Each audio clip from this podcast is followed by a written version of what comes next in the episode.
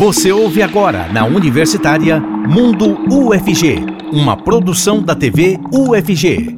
Semana da Visibilidade Trans e Travesti movimenta a UFG e propõe reflexões sobre desafios e urgências dessa comunidade dentro da universidade. Fique com a gente, o Mundo UFG já está no ar.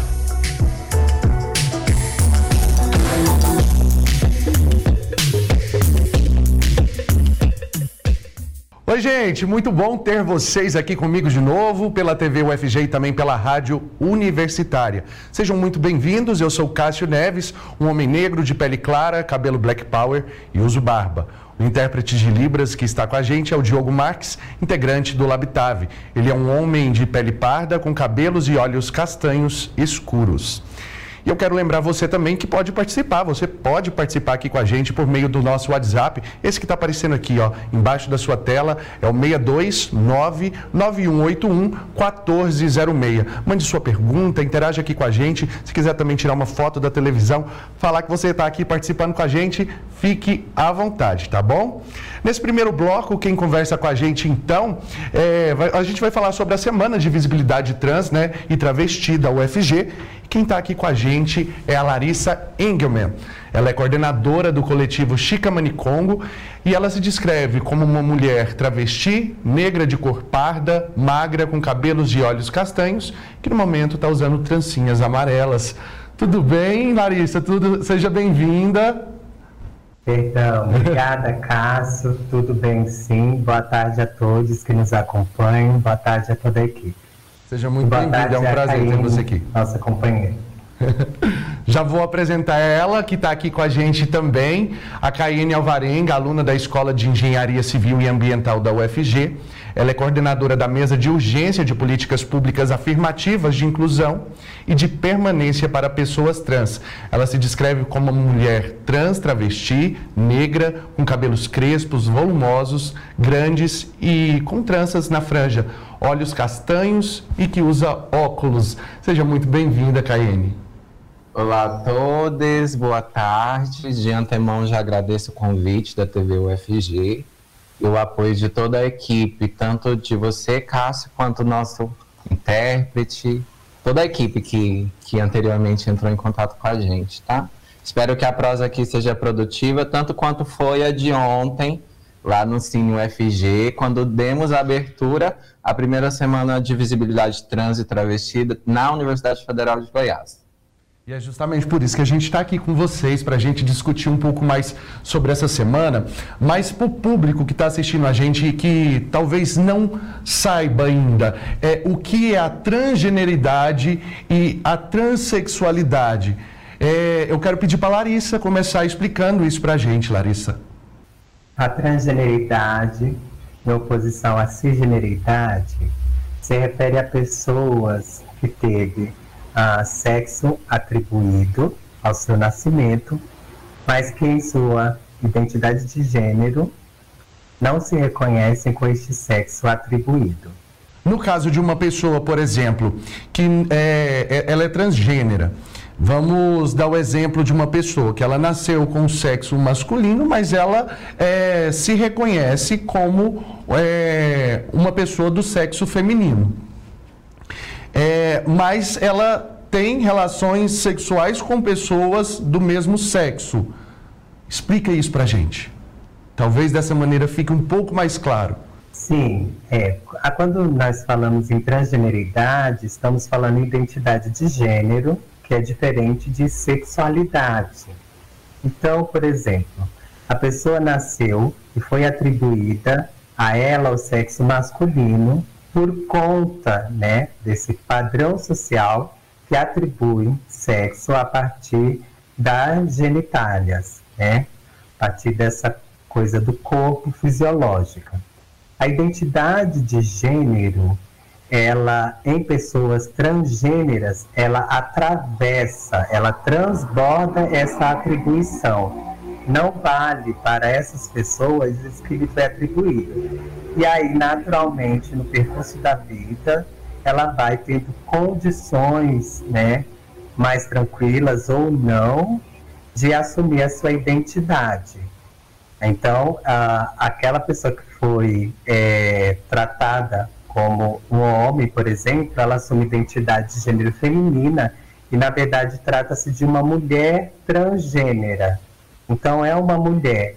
Agora, se ela será uma mulher heterossexual, né, que vai que sente atração por, pelo sexo oposto, ou se será uma mulher lésbica sentindo atração pelo mesmo sexo, que é o feminino, ou uma pessoa bissexual, isso é, não tem relação direta com o fato dela ser uma mulher transgênera. Uma mulher transgênera tanto pode ser lésbica, quanto pode ser hétero ou bissexual, ou ter outras sexualidades diversas.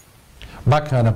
A gente esbarra até mesmo na nomenclatura, né, Caiane? Eu quero que você explique para a gente quais são os seus desafios é, dentro de uma sociedade que ainda tem tanto a, a evoluir nesse sentido.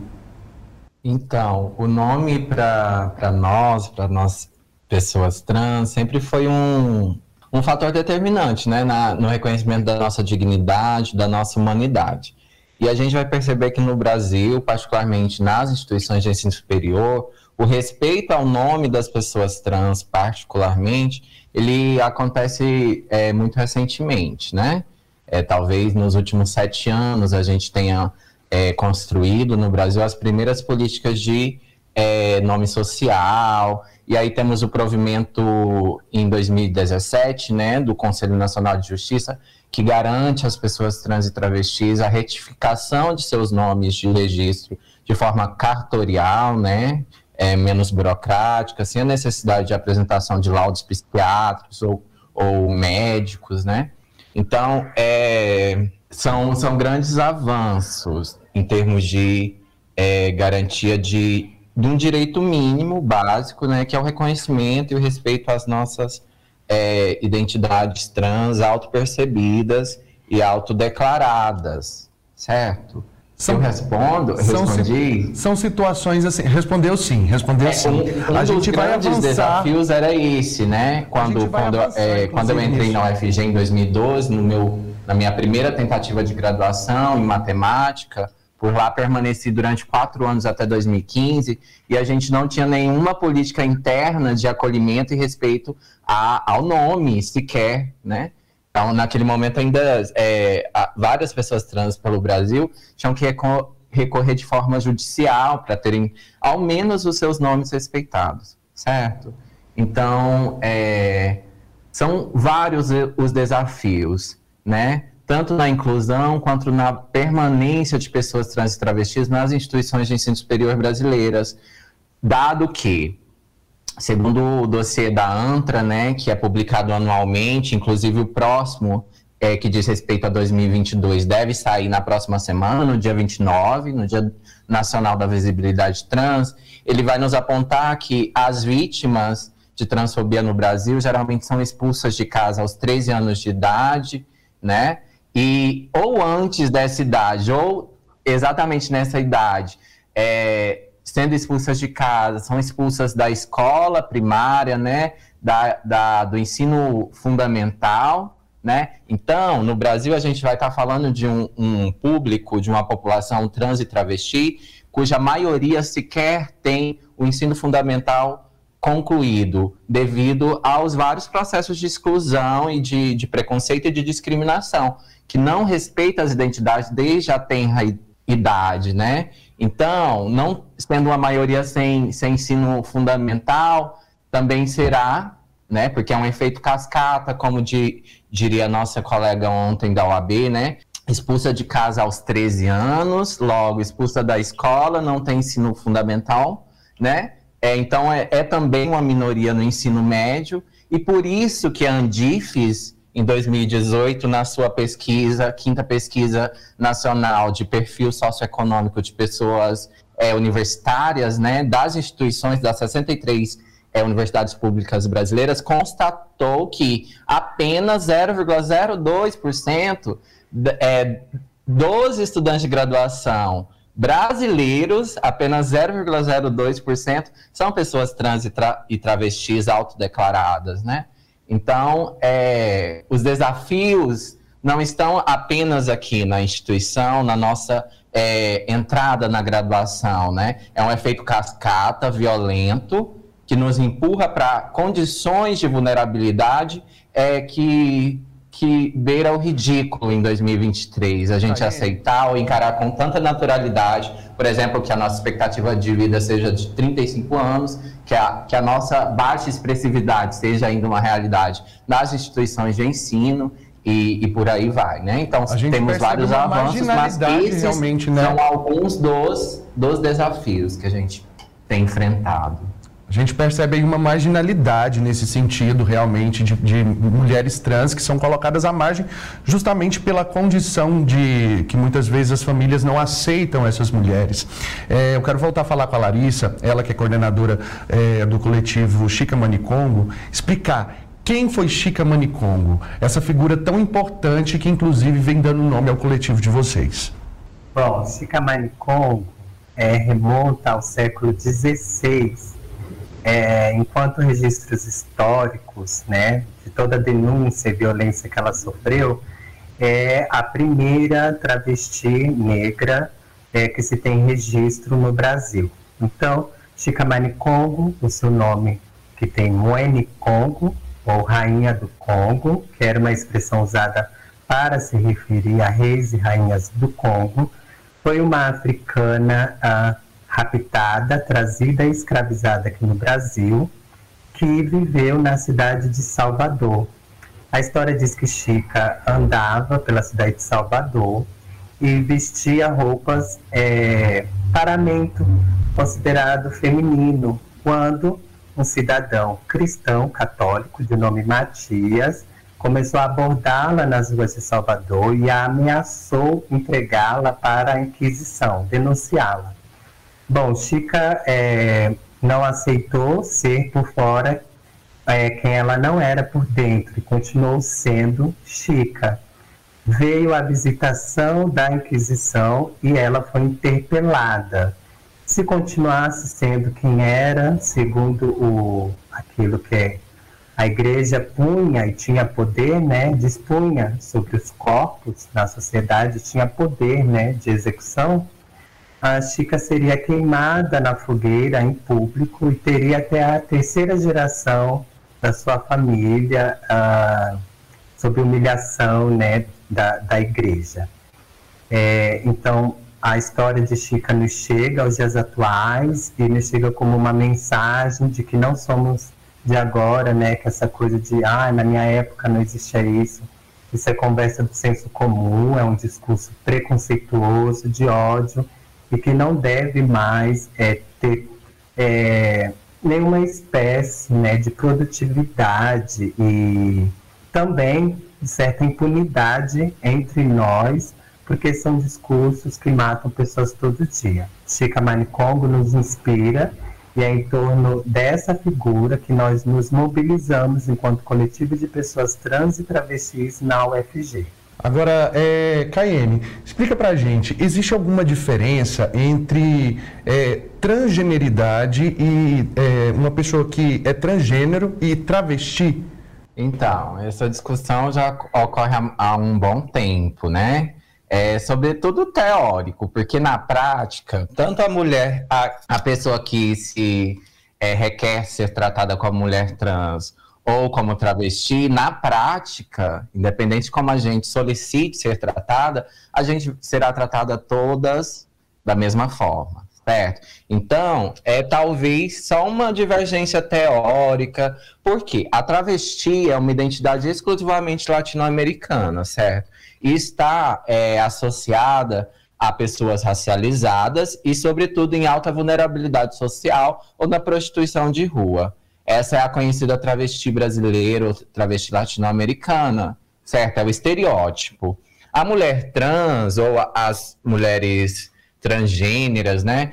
É, em algum momento, que eu não sei qual foi, é, seriam aquelas é, mais higienizadas ou que não recorrem à prostituição como, como é... Profissão profissão, né? E seria essa, essa figura mais higienizada e tal. Mas na prática não há nenhuma diferença, então, gente. existe assim, por exemplo. É, é, a, existe o... a diferença do posicionamento político. A pessoa também se posicionar enquanto travesti, que é o nosso caso, uhum. sabe? Há esse marcador de diferença de racialidade e classe, sobretudo no Brasil e na América Latina.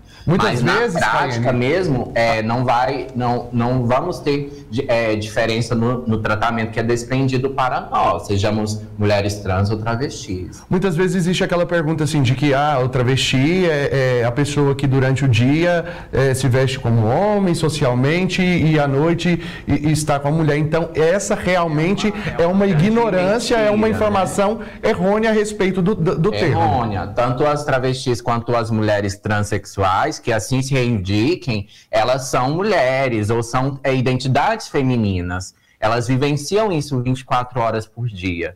Né? Quem talvez é, é vai para um lado de fetichismo ou se veste pontualmente, ou é crossdresser, ou é uma drag queen, não é? Então isso não tem nada a ver com identidade de gênero. Né, tem a ver com performatividade de gênero, de identidade de gênero. É importante a gente então, deixar isso muito esclarecido. São identidades de gênero e crossdresser e drag queen são performances de gênero. É importante a gente deixar isso muito bem esclarecido, justamente para não ter mais essa confusão, pelo menos você que assiste a gente. Outra questão que eu quero que agora a Larissa fala pra, fale para a gente é sobre é, fazer cirurgias para que seja reconhecido como mulher trans. Não existe isso, né, Larissa? Não, a identidade de gênero ela não precisa de nenhum tipo de intervenção cirúrgica uh, para ser respeitada e afirmada. E aí, só aproveitando a deixa para uma correção, a expressão os travestis ela não existe. Não é bem-vinda, é transfóbica, porque a identidade travesti é uma identidade feminina que compõe um conjunto de mulheridades. Então, em nenhuma hipótese, em nenhuma fala, usa-se os travestis. As mulheres trans, as travestis. Os homens trans. Os trans masculinos, as trans femininas.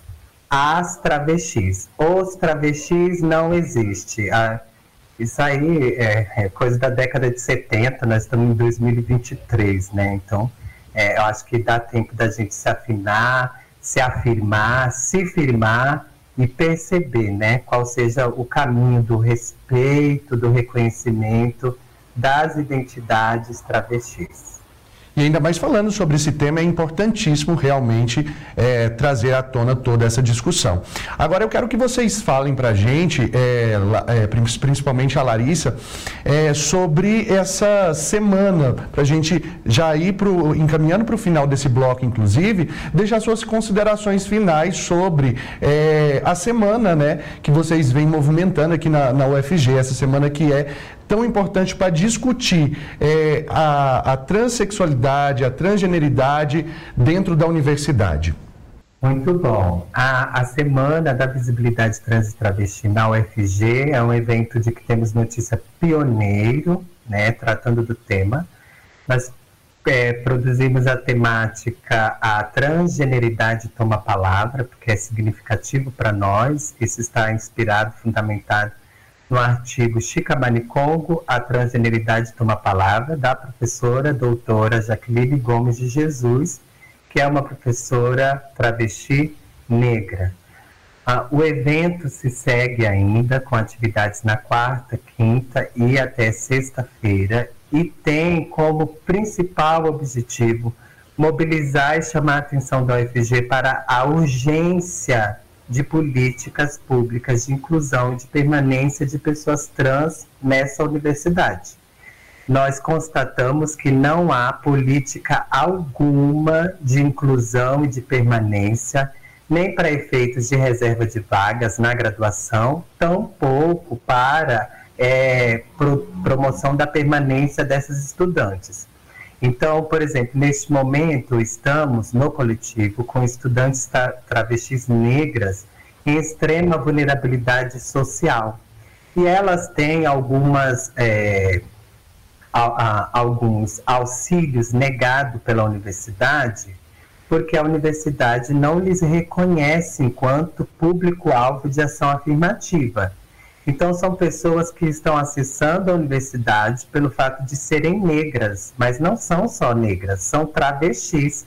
E a UFG precisa reconhecer esse marcador chamado transgeneridade que nos atravessa e, como diz a Cayenne, nos coloca nesse limiar, né, da, de uma coisa, do efeito cascata, onde a sociedade nos exclui e nos empurra e nos impõe a um único lugar, que é o da prostituição compulsória, é, a, diante de tudo isso, a UFG tem um papel social importantíssimo para intervir nessas realidades, finalmente em 2023, reconhecendo as identidades trans e travestis como público-alvo de ações afirmativas nessa universidade. Esse é o nosso objetivo.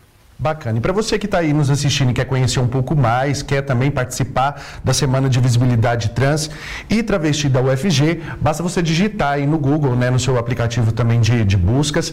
É, no site da UFG tem todas as informações lá, é só você acessar, pegar essas, essas informações a mais que você precisar. Participaram aqui com a gente então a Larissa Engelman e também a Caiene Alvarenga. Eu agradeço muito a participação de vocês. E no próximo bloco a gente volta, inclusive, a discutir mais um pouco sobre essa questão. Mas nesse bloco a gente agradece realmente pela participação de vocês. Daqui a pouco, então, eu volto trazendo mais informações, tá bom? É rapidinho. Estamos apresentando Mundo UFG, na Universitária.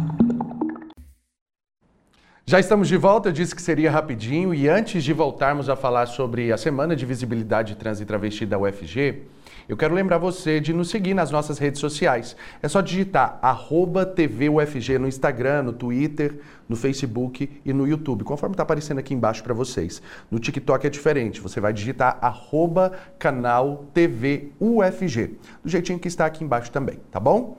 E para falar nesse bloco, a gente convidou está é, tá aqui com a gente para falar sobre transgeneridade a Kellen Cristina, diretora de Mulheres e Diversidades da Secretaria de Inclusão da UFG.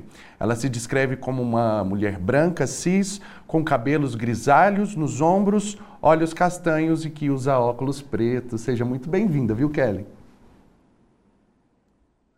Muito obrigada, Cássio. Boa tarde a você, boa tarde a Jordana Lara e a todos que nos todos, todas e todos que nos assistem aqui. Temos muito a discutir e aprender com vocês aqui nessa tarde. É, Para quem para quem está aí nos assistindo também durante a reapresentação, né? Vocês vão trazer, vão, vão aprender tudo isso aqui junto com a gente. Tá aqui então junto com, com a gente também a Jordana Lara Rego, ela é historiadora e antropóloga da UFG. Ela se descreve como uma mulher negra é, de porte mediano, com cabelos crespos, longos, olhos castanhos e um diastema no sorriso. Seja muito bem-vinda, Johanna. Olá, boa tarde, Cássio. Boa tarde, Kellen. É um prazer e uma honra estar aqui com vocês. Aproveito para saudar Caene Larissa, duas aliadas e amigas muito queridas, e saudar a, com boas-vindas o coletivo Chica Manicômio. Bacana. Muito obrigado pela presença de vocês mais uma vez e vamos lá. É, Kellen, quero que, que você possa explicar para a gente sobre esses desafios né, dentro da universidade, trazer discussões como essas. Qual a importância disso? Bom, a, a gente, na, nós entendemos né, que, na verdade, a universidade vem caminhando na construção de ações, de marcos legais, na inclusão de pessoas trans e travestis na UFG, falando especificamente né, desse segmento, é, mas a gente precisa avançar em políticas que atendam determinadas especificidades desses grupos, né? Porque ainda uh, nos, nós nos referenciamos em critérios que são tanto universalistas, né, e que não levam em conta a dinâmica da experiência da vivência trans e travesti, por exemplo, né, considerando dimensões acadêmico-pedagógicas, de apoio e assistência estudantil, e muitas vezes social e também a dimensão humana, né? ou humanizadora nas relações institucionais, né? que tornem essa convivência no espaço universitário o mais acolhedora possível. Então, a importância né, de, de, de é, é, acolhermos iniciativas, por exemplo, como a do Chica Manicom, a importância de acolhermos né, a Semana da Visibilidade Trans e apoiarmos, né, ou seja, a Secretaria de Inclusão tem apoiado esse evento, obviamente ele é idealizado pelo coletivo, e uh, nós entendemos que o avanço na construção de políticas inclusivas voltadas à reafirmação do protagonismo, né, eh, digamos, transvestigênero, né, deve ser dirigido não só ao acesso, mas, sobretudo, à permanência das pessoas. Então, nós concordamos com a Larissa, concordamos com as demandas né, que o, o, o coletivo nos traz, mas entendemos que essa construção deverá envolver diferentes instâncias da UFG, né? ou seja, não só a Secretaria de Inclusão, mas também a comunidade trans e travesti da UFG, a fim de que possamos compreender as necessidades, as demandas e a melhor forma de atendê-las dentro das condições de que dispomos. Agora eu quero falar com a, é, com a Johanna. É, explica para a gente, enquanto historiadora, enquanto antropóloga, como, como é a sua participação nesse universo, é, no sentido de conscientização mesmo da população? Olha, Cássio, é necessário que a gente comunique a ciência para a popula população. O que, que eu entendo como isso? Dentro da universidade e dentro das pesquisas e dentro da própria sala de aula, a gente vem avançando muito nesses debates. Porém, eles ficam muitas vezes cerceados aos muros da universidade, que, como Larissa e Caene trouxeram, é um local que ainda essas pessoas não é, ocupam, sendo uma grande maioria. Então, o, o meu papel enquanto professora e enquanto pesquisadora, ele, para além do lugar da universidade, ele é um lugar de aliança política e ele é um lugar de responsabilidade social. E como eu compreendo isso? Eu fiz uma dissertação de mestrado na antropologia, onde eu constato em pesquisa que 82% das pessoas trans e travestis que são violentadas e mortas no Brasil são negras. Então, eu compreendo o genocídio trans no Brasil, que nós ocupamos o primeiro lugar no ranking mundial, infelizmente, há mais de quatro anos, ele é uma extensão também do genocídio negro. Então, é onde a gente tem que pensar alianças políticas, a gente tem que pensar estratégias e a gente tem que pensar formas dessa informação e dessa formação chegarem a todas as instâncias da, da, da sociedade. Porque se trata, antes de tudo e mais nada, do direito humano de existir, cara. Kellen, como funcionam essas pesquisa, é, essas, é, na verdade, toda essa questão política, né, é, de combate a, aos preconceitos dentro do espaço universitário. É, é bom a gente trazer esse ponto é, para deixar bastante especificado como que tem funcionado.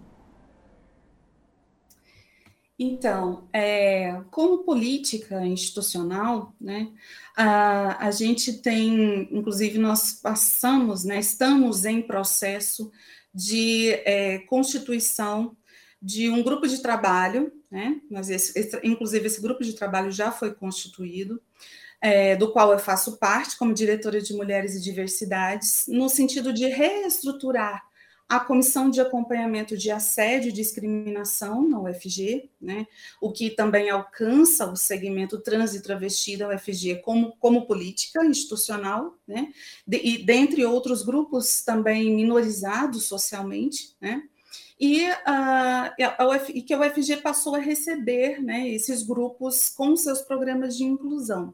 Então, essa comissão foi criada em 2017, é, houve um entendimento da gestão de que vários aspectos da resolução Consune de 2017, que dispõe sobre normas e procedimentos né, a serem adotados em casos de assédio moral, assédio sexual e qualquer forma de discriminação no âmbito da Universidade Federal de Goiás, precisavam ser revistos. Então, nós fizemos já a primeira reunião de trabalho na última semana e foi detectada a necessidade de atualização, inclusive, do papel e das atribuições dessa comissão, né? bem como do, do processo de representação.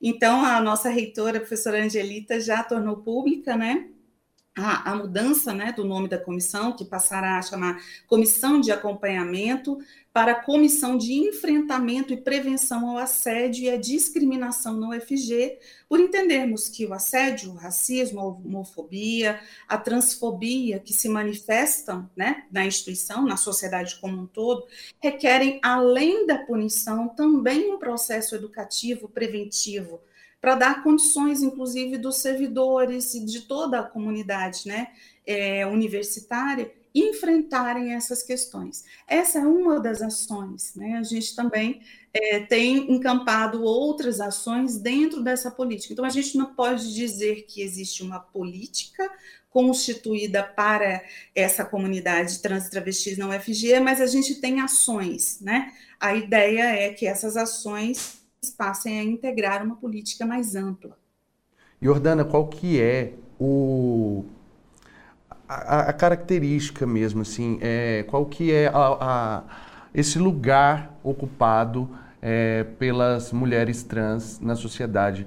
Eu digo lugar social mesmo. A classificação, elas têm acesso à, à educação, elas vivem à margem? Como é esse perfil da mulher trans hoje dentro da nossa sociedade? Olha, Cássio, Larissa já no, e Caene nos trouxeram esses dados nas suas falas ao longo da entrevista delas. E, infelizmente, ainda é um lugar de um direito humano de existir negado. Então, você tem da negação ao acesso ao, à própria identidade, ao próprio nome, a negação de ir e vir dentro do espaço da cidade. Então, nós estamos falando de um grupo que, infelizmente, tem a chancela da sociedade para ser violado e violentado. E que, infelizmente, as instituições reforçam, assim como no caso do racismo. Por isso, inclusive, é um crime análogo associado na lei antirracista. Então, a gente precisa entender que é um grupo dissidente de uma norma que o tempo todo é violentado dentro e fora de casa, dentro e fora das instituições que têm o dever e a obrigação de proteger, acolher e dar toda a dignidade humana de existir. Então, quando a gente para para pensar nesta população, nós precisamos, inclusive, nos atentar para a questão interseccional que atravessa e engloba esse grupo. Porque uma pessoa trans travesti, ela não é somente uma pessoa trans travesti, ela pode ser também uma pessoa negra, ela pode ser também uma pessoa portadora de deficiência, ela pode ser também uma pessoa da zona rural, ela pode ser também uma pessoa indígena, e aí a gente tem vários marcadores sociais que, infelizmente, demarcam diferença, e essa diferença sendo tratada de forma discriminatória, e essa atenção que é a que Kellen trouxe com maestria, de pensar uma forma ampla, ampliada e global de tratar a situação. Porque não se trata de um grupo engessado, mas é algo que precisamos também é, nos, nos, alegrar e trazer à tona. É um grupo que também está ocupando vários espaços. Nós temos hoje uma política que temos muitas pessoas trans atuando. Nós temos uma Érica Hilton, nós temos uma Giovanna Baby, nós temos professoras universitárias que são é, transexuais e travestis. Então, nós só precisamos é, darmos as mãos em todas as instâncias da sociedade, como, como agente civil, como servidores públicos, como, como pessoas, antes de mais nada. Por quê? Porque o fato de uma pessoa ser diferente de você não significa que ela deixe de ser uma pessoa humana, com todos os seus direitos, garantidos na nossa Constituição, que se chama cidadã. Então, nós temos a obrigação de cidadania diante desse grupo a cada ganho, a cada conquista é necessário a gente ir ressaltando também para a gente perceber a evolução e perceber o quanto que necessita também de evoluir, né? É, eu quero que, inclusive, tocar num ponto muito importante, uma conquista muito bacana da Universidade Federal, Kellen. Quero que você comenta para a gente sobre o Consune ter aprovado o uso é, do nome social em diplomas e documentos da UFG.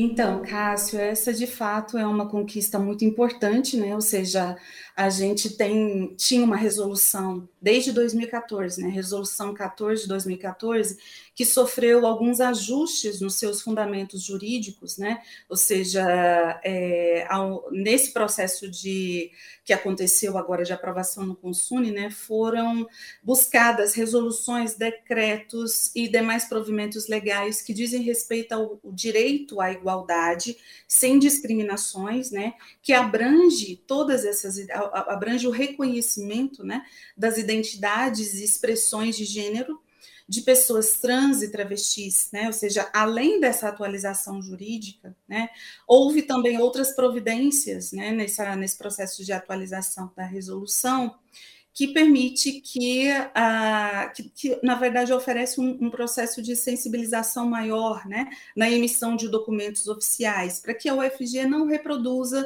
nesses documentos né, processos preconceituosos e discriminatórios, né, que são expressos de forma contundente na sociedade quando as pessoas é, fazem uso, por exemplo, do nome social. Ou seja, um dos efeitos dessa resolução é, que, que, a universidade espera é o pertencimento, né, a promoção do pertencimento desse estudante à instituição, à UFG pois uh, é, as pessoas que fazem uso do nome social, como né, não só as pessoas trans, travestis, mas indígenas, por exemplo, o fazem como uma forma de superação dessas dificuldades nesses ambientes sociais, né? Ou seja, concretamente, o que, que isso significa? Né? Permitindo que o, o, uso do nome social seja utilizado em documentos oficiais, como diploma de, de conclusão do curso, né? É, o nome da, social das pessoas trans e travestis também constará no histórico escolar, em certificados, certidões de atas de reuniões e defesas, né? E outros documentos oficiais relativos a essas atividades acadêmicas estudantis acompanhado, é, acompanhado do nome civil, que constará no verso desses documentos, no caso do diploma. Né? Então, uh, no caso do diploma também, as concordâncias é, de gênero poderão ser feitas né, para acompanhar esse nome social a critério do estudante e quando ele requerer. Né? Então, consta também, na, a partir de agora, na resolução 14 de 2014, que os usuários do nome social deverão ser tratados pelos agentes públicos pelo nome social. Né? Isso promove um processo de transformação progressiva, né? não, não só na inclusão dessas pessoas, mas no acolhimento, na permanência né, dessas pessoas de uma forma mais humanizadora. Jordana, muito se fala em pensar coletivamente, mas muitos entraves ainda existem nesse, nesse sentido. Comenta isso para a gente. Olha, os entraves são porque se trata de uma sociedade meritocrata e, infelizmente, individualista. E nós precisamos mudar isso a partir do momento que a gente que os vários marcadores que trazem a diferença, eles dialogam, porque eles são uma base de um sistema que foi estabelecido no Brasil a partir da nossa invasão. Então, quando a gente está pensando em lidar em coletividade, a gente tem que remontar ao nosso passado e entender que o Brasil nasce de uma invasão colonial e o colonialismo tem suas bases. E essas bases são raciais, pelo processo de escravização, e elas são de gênero, por conta da sua orientação patriarcal. Então, raça e gênero são categorias retroalimentadoras. E dentro do contexto raça e gênero, nós temos os outros demais marcadores que eu já trouxe aqui para você, Então, significa o quê? Significa que lutar contra o racismo é lutar contra a LGBTfobia, é lutar contra o machismo e vice-versa.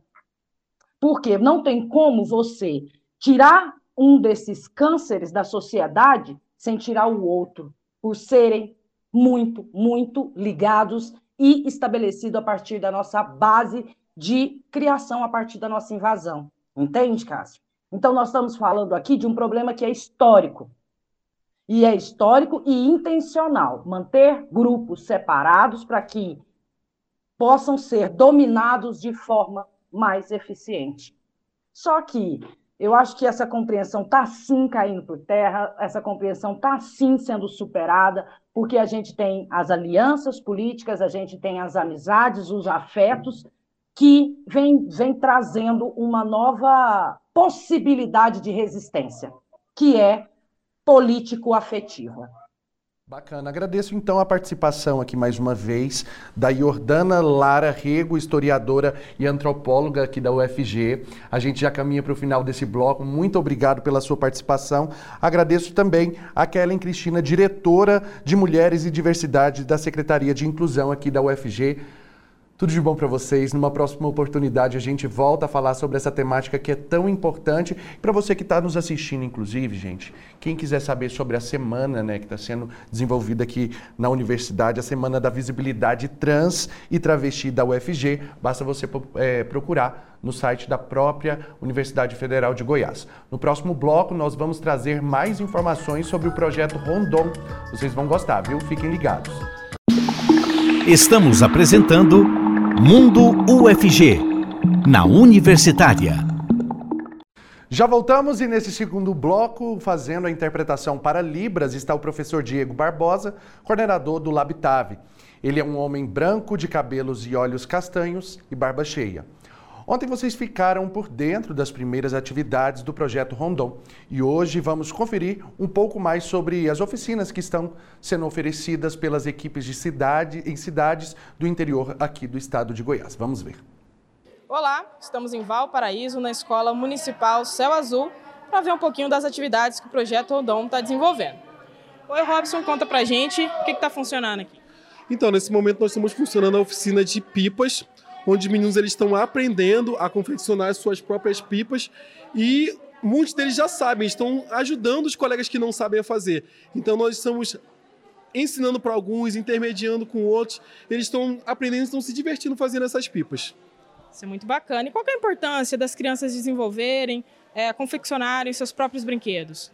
Então, a todos os dias esses meninos têm acesso a computador, celular, tablet e trazer para eles uma realidade diferente, que é produzir as pipas. Não tem tecnologia nenhuma, é só papel, bambu, cola e eles se divertem muito fazendo essas atividades. Eles conseguem uma interação muito maior do que a interação que eles estão acostumados no dia a dia, que é via tecnologia. O projeto Rondon proporciona um espaço seguro para brincar, interagir e compartilhar vivências Atividades como a oficina de confecção de pipas ajudam a entender a importância de brincar em espaços físicos e a trabalhar a perspectiva de inclusão. Durante a oficina, também são passadas instruções sobre segurança e os cuidados que se deve tomar ao brincar com pipas. Sim, antes da gente começar a fazer as pipas, eles têm as instruções e os cuidados que eles não podem soltar pipa em locais que tem rede elétrica, não podem utilizar aquele cerol, que é aquele material que acaba machucando, eles se machucam, acabam machucando outras pessoas. Então eles têm toda uma instrução para brincar com as pipas, a tesoura que eles estão utilizando é sem ponta, então ah, o risco deles se machucarem é praticamente zero, é só diversão. Outra atividade que a Operação Lobo Guará está desenvolvendo é a oficina de ventosoterapia, uma técnica da medicina tradicional chinesa usada para aliviar a tensão.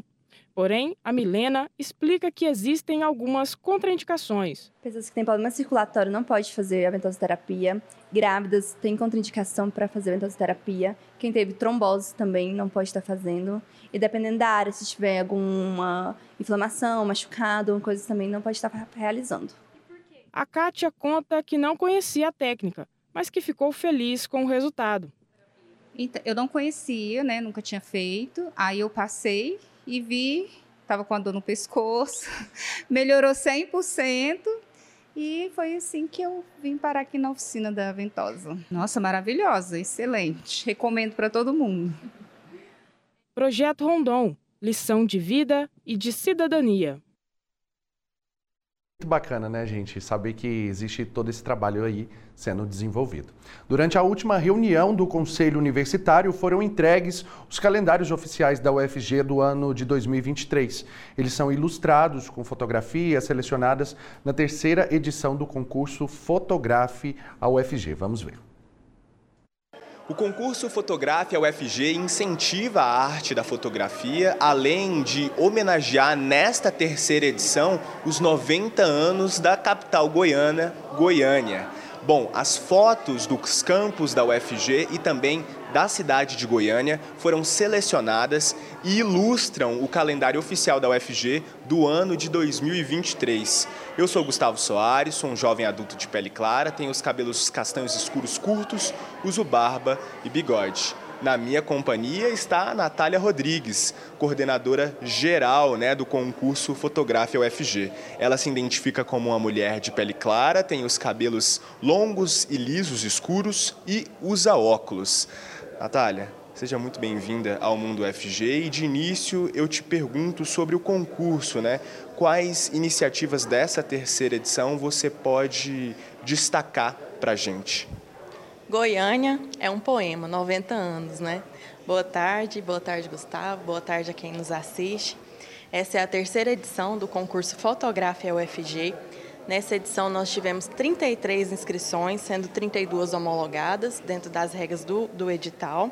12 fotos foram premiadas para compor cada uma um mês do ano desse calendário e as 20 remanescentes compuseram também um mosaico nessa estrutura do calendário, no sentido da gente incentivar, mais ainda continuar incentivando que as pessoas participem, né? Mesmo não tendo as duas de destaque, todas as fotos é, é, selecionadas, elas estão compondo de alguma forma esse calendário. Bom, é, a PROEC, ela coordena esse, esse concurso, né? A segunda edição que eu estou à frente da coordenação geral. Junto comigo a gente tem um time aí maravilhoso de é, é, comissão, comissão organizadora desse calendário e uma comissão de seleção também que participam aí docentes e discentes, técnicos administrativos das unidades que são referência, né, nessa, nesse, nesse, na arte de fotografar. Então, o que, que a gente tem aqui, né? Esse ano, os 90 anos da nossa capital Goiânia, esse edital ele foi lançado no dia 24 de outubro do ano passado, justamente para marcar essa data, que um ano depois a gente teria os 90 anos. E durante esse ano de 2023, a UFG estaria entregando para a cidade de Goiânia essa homenagem. A gente conversa agora com Wellington Martins, ele que é professor do Instituto de Informática e autor de uma das fotos que ilustra o calendário oficial da UFG do ano de 2023. O professor Wellington, ele é um homem de pele clara e tem os cabelos curtos e grisalhos. Professor, de início eu te pergunto o que, que te inspirou para fazer aquela fotografia? É, eu acho que o local me inspirou bastante, né? É o Lago das Rosas, um local com importância histórica muito grande para Goiânia e também importância pessoal para mim, porque eu andava com os meus pais lá no, no, Lago das Rosas, né? Então é uma memória afetiva muito forte para mim. O senhor disse que é a segunda vez que participa, né? Ah, correto. É. Ano passado eu participei também e tive o prazer de ter uma das fotos selecionadas no mês de janeiro, foi muito legal. E esse ano, então, eu fico feliz de estar participando novamente. Que maravilha. E o que, que significa para o senhor ter as suas fotos no calendário oficial da UFG? É, eu sou apaixonado por fotografia, então eu, eu fico muito feliz de poder mostrar o meu olhar para outras pessoas, né? E eu tenho também um perfil no Instagram, que é @ginsualinda, onde eu posto fotos da cidade. Então eu fico muito feliz de compartilhar com a comunidade da UFG também. O perfil Ginsualinda é seu? É meu, isso. Olha é. que maravilha. Meu perfil pessoal é WS Martins e o outro perfil, em homenagem à Goiânia, é Ginsualinda. Muito obrigado pela conversa, professor. E para você que nos acompanham e querem ver as fotos oficiais do calendário da UFG 2023, basta acessar o site Rotas do Conhecimento. É rotas.ufg.br Aproveite! Calendário lindíssimo, né, gente? E parabéns toda a curadoria aí que fez todo esse projeto, todo esse trabalho do calendário, também as pessoas que foram selecionadas com as suas imagens. E agora a gente vai conferir mais informações sobre os eventos, ações e também os editais aqui da UFG.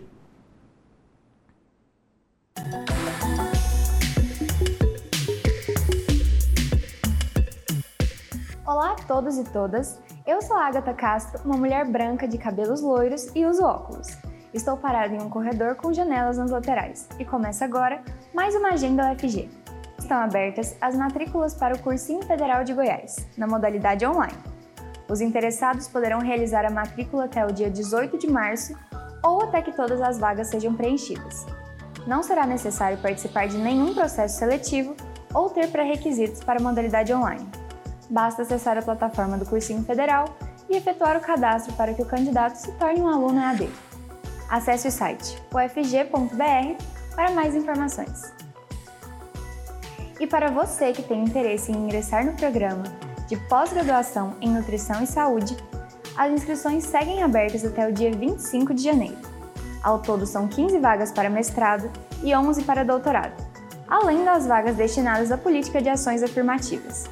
Para consultar o edital e saber mais detalhes, acesse o site ppgenut.panut.fg.br. Essa foi a Agenda UFG de hoje. Eu me despeço por aqui e fique agora com a programação da TV UFG.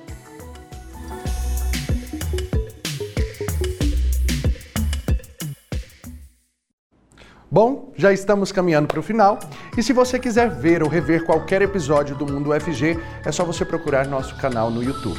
Lá a gente faz a transmissão ao vivo e deixa todos os programas disponíveis também. Se você quiser sugerir alguma pauta para a gente trazer aqui no Mundo UFG, entre em contato pelo nosso WhatsApp, que está aparecendo aqui embaixo na tela, que é o 99181 1406, prefixo é 62. E aproveita também para baixar nosso aplicativo. Nele você pode assistir a programação ao vivo e pode também mandar mensagens aqui para a gente, tá bom? E eu fico por aqui mas te espero amanhã, a uma hora da tarde. Muito obrigado por ficar aqui junto com a gente. Um beijo e até amanhã.